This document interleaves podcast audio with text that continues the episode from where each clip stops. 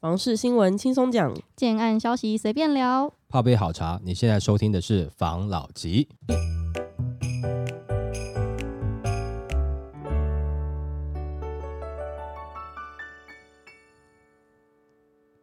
关心你的房事幸福，我是冯老吉。我是大院子。我是茶汤会，今天呢，想要来跟大家聊聊很久之前聊过囤房税的这件事嘛。嗯，然后我就有看到近期又有一则跟囤房税相关的新闻，想说来跟大家更新一下。政院将通过囤房税修法，非自住税率最高达四点八 percent，锁定囤房大户再出招。财政院于六号预计在行政院会报告房屋税差别税率二点零方案，寄出囤房税修法，将从现行的县市归户改采全国归户。据悉，非自住税率囤房税率最高达四点八 percent。现行房屋税条例中，针对非自住住家用房屋，法定税率为一点五 percent 至三点六 percent，授权地方政府因地制宜，根据持有户数定定差别税率，也就是俗称的囤房税。目前在财政部督促下，已有台北、桃园等十县市实施囤房税。据了解，财政部于六号将会在院会中报告房屋税差别税率二点零，强化差别税率效果，从现行非自住住家税率一点五 percent 至三点六 percent 之间，调升至二 percent 至四点八 percent 之间，由各县市政府自行定定。至于自住房屋，则维持现行规定，限三户税率一点二 percent。此外，房屋税也将改采全国归户，房屋跨县市者自行选择申报县市。这个东西啊，因为我们之前不是有在讲，不管是政府的打草房无重权好了，还是后续的这个央行采取的措施，很多人都会说这个东西对于有钱的人真的还是买得起啊，没有到真的有打到他的感觉。然后就有人说你们应该要从囤房税下手啊，巴拉巴拉巴拉，就是有听过这样子的言论啊。嗯那所以囤房税这样子做，它真的是一个可以去改善房市情况的方法吗？先讲，就前面几则新闻不是有讲说这个利空出尽吗？好像 还没嘛哈。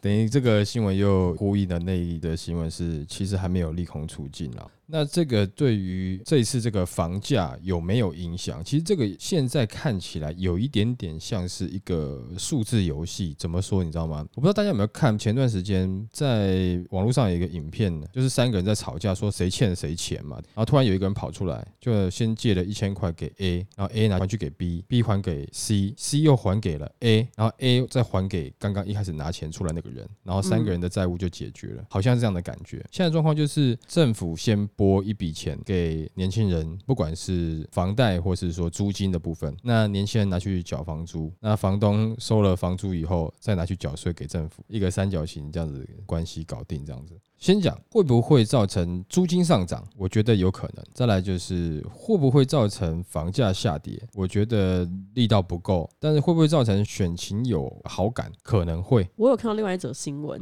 跟你这选情有好感有关系。我一开始没念，我怕被骂。你都提到了，那我就来念一下了。他的新闻是说，其实大概也跟刚刚常常会讲的差不多啦。但是他的标题是“政院将推囤房税二点零”，建商说政策已经走火入魔。反正就是这个东西呢，被不动产工会的理事长表示，为了选举政策已经走火入魔了，现在要用全国归户的这一个东西来下重手。对于不是出于购买并没有囤房动机者，会伤及无辜。比如说，因为都跟围绕或是其他合建分为债权人承受担保品、起造人生产等等的情形，只因为户数因而增加，就毫无例外的课征囤房税惩罚，这就是乱课。他表示，政府如以囤房为由，全国一致禁为调涨房屋税率，对。于税基高的县市，将造成严重的税灾，城市建设也会在重税之下难以进行，重税也会变成民生沉重的负担，全民集体受害。那对此，他也表示，起造人是投入劳力资本，配合政府都跟围老政策生产新屋的供应者，盖出来的新屋是生产制造出来的代售商品，但是被列为等同投资客购屋囤积居奇的囤房税课征对象。在市场房屋已经难卖的困境之下，全国建商以及从业人员严重质疑政府为什么要把他们也当成炒房客。他很激动的在去说这件事情。这个，变成说一般人可能比较不 care。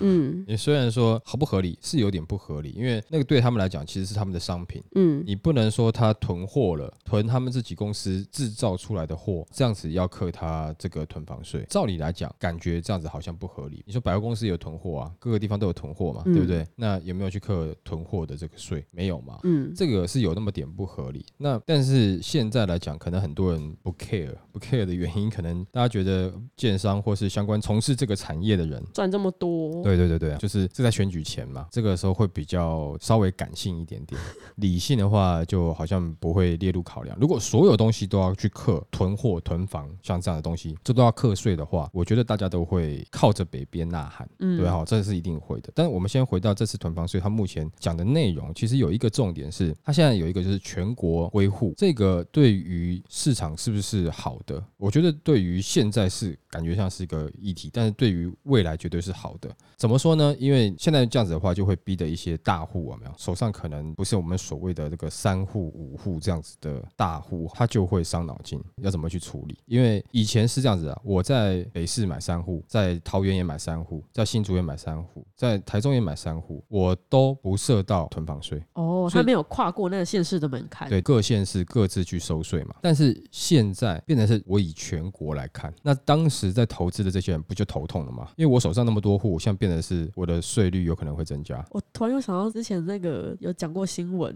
说去花莲扫房的 的人又糟糕了，那批人很可怜的，一直真的他一直被 Q 起来，被鞭尸，一直被鞭尸。对啊，之前有讲说为什么奇怪啊？好好的你自己，譬如说你住台北，你台北你不炒，你为什么要炒外线？但第一个台北机器高，但还有另外一个就是我最多炒我也只能炒三间啊，而也不能说炒了，因为这个算是一般正常的投资，或者说它自产三间。但是如果你自产太多间了，就会让人家觉得那你这个就是恶意的投资。如果他没有去炒作那个价格，其实都还算是投资的范围。可是因为这两年的房价涨太快了，所以大家会觉得你投资跟炒作是一样的意思。为什么？因为现在我还买不起房，你手上有那么多间，我就是看你不爽，你买走了我就没得买了。对对对，就是这种感觉了。所以他们是一定炒作的这个投资客吗？不是，他们是正常的投资客或是自产的。其实我觉得大家还是要理性分开来这两种人啦，真的没有错。这些人可能他是要做房东，他有可能要挨你的骂。如果说他乱涨房租这一块，如果说他没有做短期的炒作，他只是持有准备来做一个长期的出租啊，或者是他只是持有拿来自产，那这样他不属于政府在讲这个打炒房这件事情。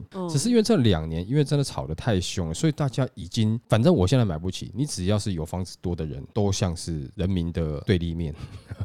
就是有这样子的一个感觉，不过我不知道这样讲我们会不会就挨骂了。但事实上，我觉得其实这是两种不同的啦，都是想要靠房地产获利，没有错啊。但是你说想要靠房地产获利就是坏人吗？不是吧？那投资股市的就不是坏人，还是投资其他产业的就不是坏人？这个个人觉得有讨论的空间啦。但是选举的时候总是大家要去表达自己的立场嘛。好，那再来就是这个是一个最大的，就全国归户，然后再来是它的收费标准哦，它等于是全国先规定。一个税基，然后呢，它强制你各县市必须再去做你各县市的，你不是不去课，你必须得课。那它的这个税基，它是用这个等于是限值啦，政府公告的限值啦，房屋评定的一个限值价格去课税，但是这个部分往往是低于房屋的实价的，所以它不是依照房屋的实价来去课税，所以它也金额不会到你想象中的这么的高，那会稍微低一些。再来另外一个就是很多人啊，他假设我今天要被课税了，那如果我住在北。市的话，我就是以我北市的三间房子，我设定为自用。那就像你刚刚讲的，去宜兰那边炒房的，宜兰那三间呢，我就当做是我是投资好了。那我还没有租出去之前，我就让你课税吧。问题是那边的总金额比较低，然后再如果是用现值去课税，那可能你课到最高，跟北市的金额还是不能比。所以暂时可能会有人先去这样做处理。那而且再是，我如果说我宜兰那边的房子可能买来，现在应该也是想要出租吧，那我就做公益出租人嘛。政府也是希望提供。市场的房屋量有更多的房屋能够进入市场来做出租，那就是像之前讲的，就是供给量有些不足。可是这样就变成另外一个问题了，我的供给量出来了，可是却是在宜兰。可是我我希望提供的是，譬如说这个七都好了，比较工作啦，或是说商业密集的区域，我希望它提供出来。可是问题是，这个自己去想就知道了嘛。假设是你自己，你在北市的房子跟你在宜兰的房子，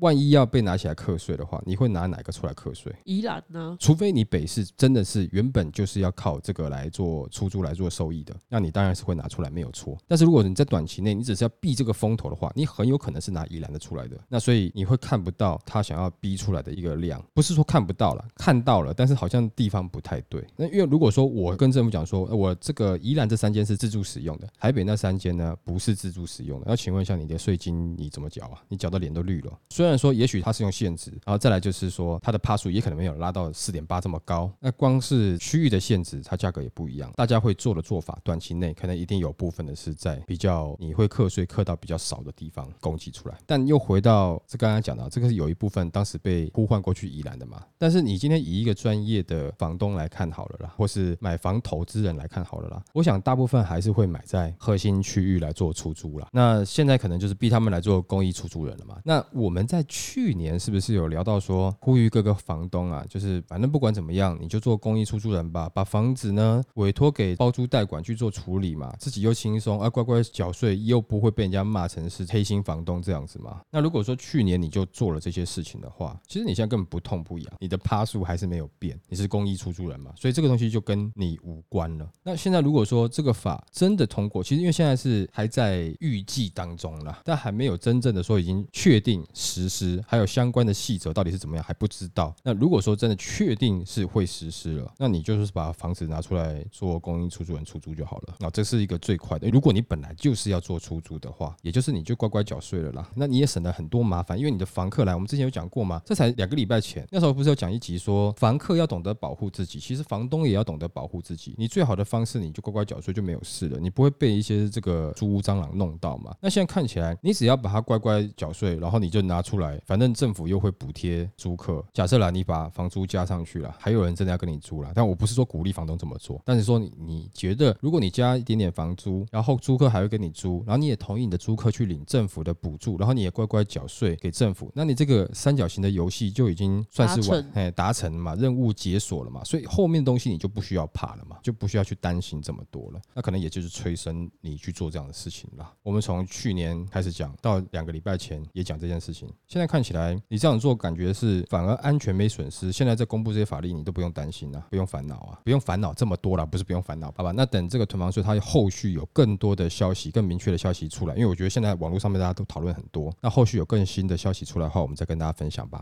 好吧，OK，好，来下一则。大力多平安房贷息，你再降一码，八月起首购族享一点七七五 percent 破盘价。政府对青年首购的房贷族释出了大力多。据了解，由八大行库乘坐的青年安心成家购物贷款方案将出现大变革，贷款额度拉高，贷款期限与宽限期延长，贷款利率由政府再补贴一码。政策大力多从二零二三年八月一号起上路，为期三。三年到二零二六年七月三十一日起，新青年安心成家房贷专案贷款额度从目前最高八百万拉高到一千万元，宽限期从三年再延长到五年，宽限期限也从三十年再拉长到四十年。最关键的是，贷款利率由政府再补贴一码，一段是清安房贷利率将下杀到一点七七五 percent，成为市场最低价。财政部已连续两日找八大公股行库高层开会，于七月四日正式敲定作业细节。该新清安房贷方案将在八月一号起上路，新旧贷户都适用，但不适用转贷户。该政策优惠为期三年。据了解，央行一路升息后，已让房贷族本息负担加重，房价又居高不下，让首购族更加不敢进场。政府诸多考量下，决议扩大对首购族补贴。清安房贷成效政策利多的第一枪，对清安房贷户全面扩大补贴，提高。高贷款额度拉长宽限期和贷款年限，并再增加补贴。政府加码补贴一码后，加计原先行库补贴半码，合计补贴利率已达零点三七五个百分点。加计政府补贴一码后，清安房贷一段式利率从二点零二五 percent 再降到一点七七五 percent。二段式的前两年为一点六九 percent，第三年起是一点九九 percent。申请清安房贷需本人、配偶及子女等都要是名下无房。的首购族，若以新青安房贷专案最高贷款额度一千万元，贷款期拉长到四十年期，贷款息砍到一点七七五 percent 来看，比起原先行库已吸收半码后的二点零二五 percent 方案还大降一码。以本息均摊计算，青安房贷户每月可省本息一千三百零三元，一年可以省一万五千余元。如上例，若在使用五年宽限期，青安房贷户前五年只需要缴利息的一万四千千七百九十二元，比起本息均摊每月得缴两万九千一百一十二元，每月可再少缴一点四万余元，减轻压力。但五年后的负担则会加重。就有一家银行主管说，新青安房贷息降到一点七七五 percent 后，已经比央行地板价二点零六 percent，也就是公教房贷还低。短期来说，可能会触动青年首购族进场，但需要注意的是，该政策利多优惠息仅有三年。三年后，若央行不降息，利率仍维持高档下，等于清安房贷户利率得补回零点三七五个百分点，还款本息也会加重，民众仍然得考量自身的能力。这次的新清安贷款啊，它在第一段利率的数字的确以现在的这个银行利率来说是很漂亮，对，看起来让人很舒服的。嗯，所以我有很多就是买房的朋友，他们就有在问说，哎，我现在这个新清安贷款，你觉得要办吗？来不来得及办？因为有些可能是最近要交屋的嘛，前两年买的话，然后我就稍微去做了一下这个功课。这新清安贷款呢，它就是一个先甜后苦的一个概念。然后你前面的确会比较轻松，可能在你第一次买房的时候，你前面可以缴的钱比较少。但是如果跟一般的这种，你如果找得到那种四十年房贷，然后宽限期三年这种的，其实你不一定要用到新青安啊，因为它的条件其实没有到差很多。这个东西它就只是一个让人家舒服的想法而已。不是想法，这个是一个催选票的做法吧？我就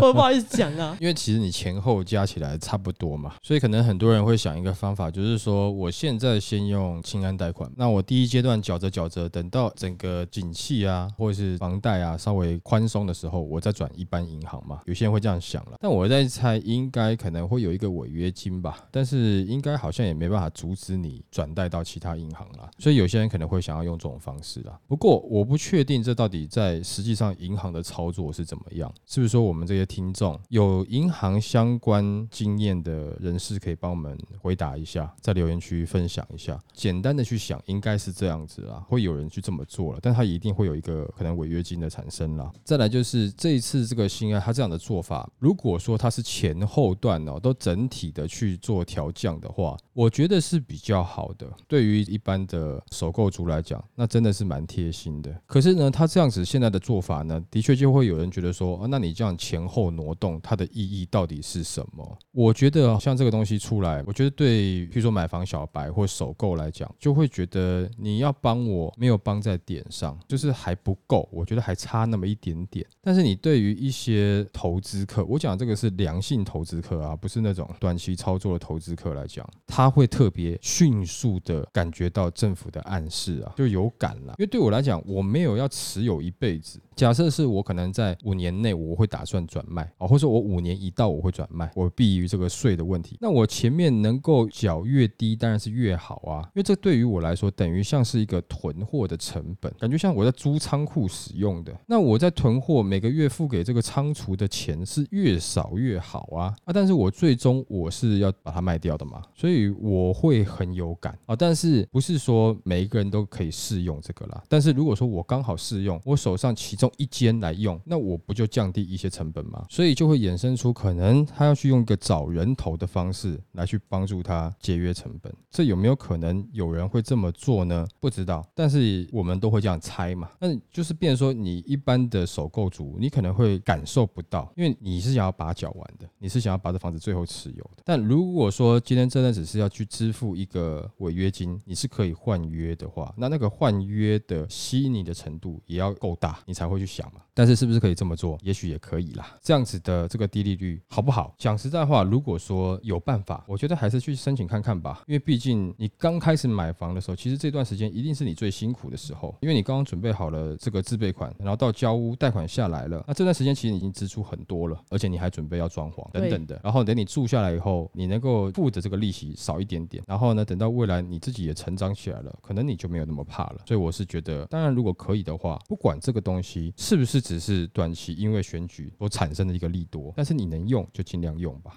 因为谁知道现在有新的清安，未来会不会有新新清安？你怎么知道？你选完了总统，过两年又要县市长选举，然后再过两年，对对对，你就是会一直有这些东西出来嘛。虽然说他给你的感觉就像是我们之前讲过了嘛，一直给你吃止痛药，没有去治本嘛。但是这个也无非是一个好的方式啦。有的人说，那之前讲的囤房税要把它克到很高，我也认同说囤房税克高一点点，这样好了。我们干脆所有人知道没有？只要你想要有房子住，你就申请就好了，一毛钱都不用付，你就可以有房子住。但是我们持有税给它调到很高。譬如说我在北市的话，持有的房子没有，譬如说一年我要缴五百万的税，但是我要这间房子呢是零元，我就可以要。但每一年我要交给政府的税，譬如说五百万，那我每一年要缴五百万的税嘛。那假设我要这边住二十年的话，也就是说我可以选择原本以前这个房价是一亿的房子来住，哎，我可以申请，我只要缴得起那个持有成本就好了，就是房屋持有的税金我调高一点嘛。你只要持有，对，我就缴税啊。但是你要是零元，那像人人都可以要房子啊，看你敢不敢要而已啊。啊，这样子就是看那个区域地段，然后政府去公告什么地段呢？它应该是有多少的持有税率，什么地段是怎么样？那这样子的话，你只要敢去，你就可以持有啊。啊，你持有，你就是缴税啊。啊，如果说你缴不出来，那就断了，换别人直接接啊。啊，别人接要花多少钱？也是花零元啊。你只要敢住，你就有得住，这样不就很好吗？但这个乱讲的啦，哈，大家听听笑笑而已。OK，好，来下一则。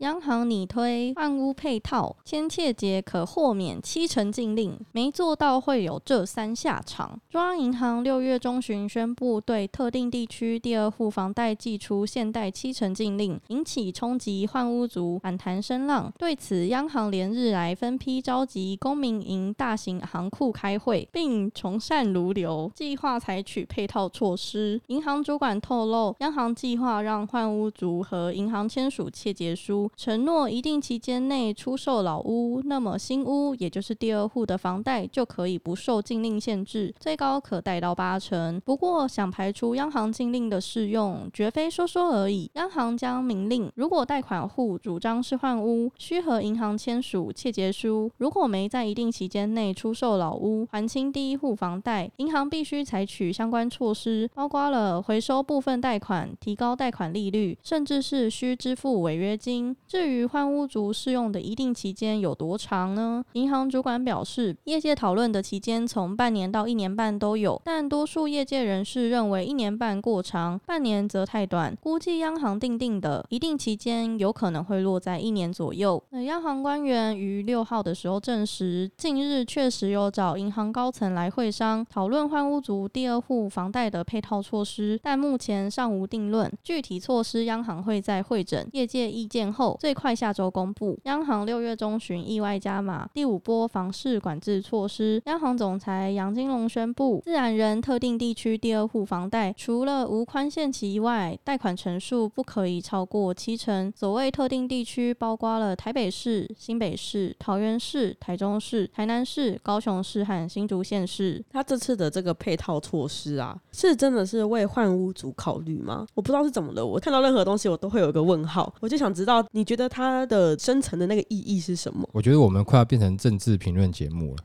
那没办法，因为这东西如果是一般人，如果我们不是在一直都有聊这些人，他可能一般人就不能想到这后面可能有的意思。我们有义务跟大家就是分享，是不是？对，我们分享的就是厚黑学，是吗？我觉得在他一开始出来的时候，你记不记得那个时候我们虽然在高潮，可是我们也有讲一句话嘛，我说，但是相关的政府或是银行单位可能会去演你后续真正换屋的人该怎么办嘛？因为毕竟现在政府挥的大旗还是说他在打炒房，不是在打房。那事实上已经在打房了，可是他的大旗还是炒房这件事情嘛？那如果说我今天只是正常的换屋，我并不是炒作，那你不应该打。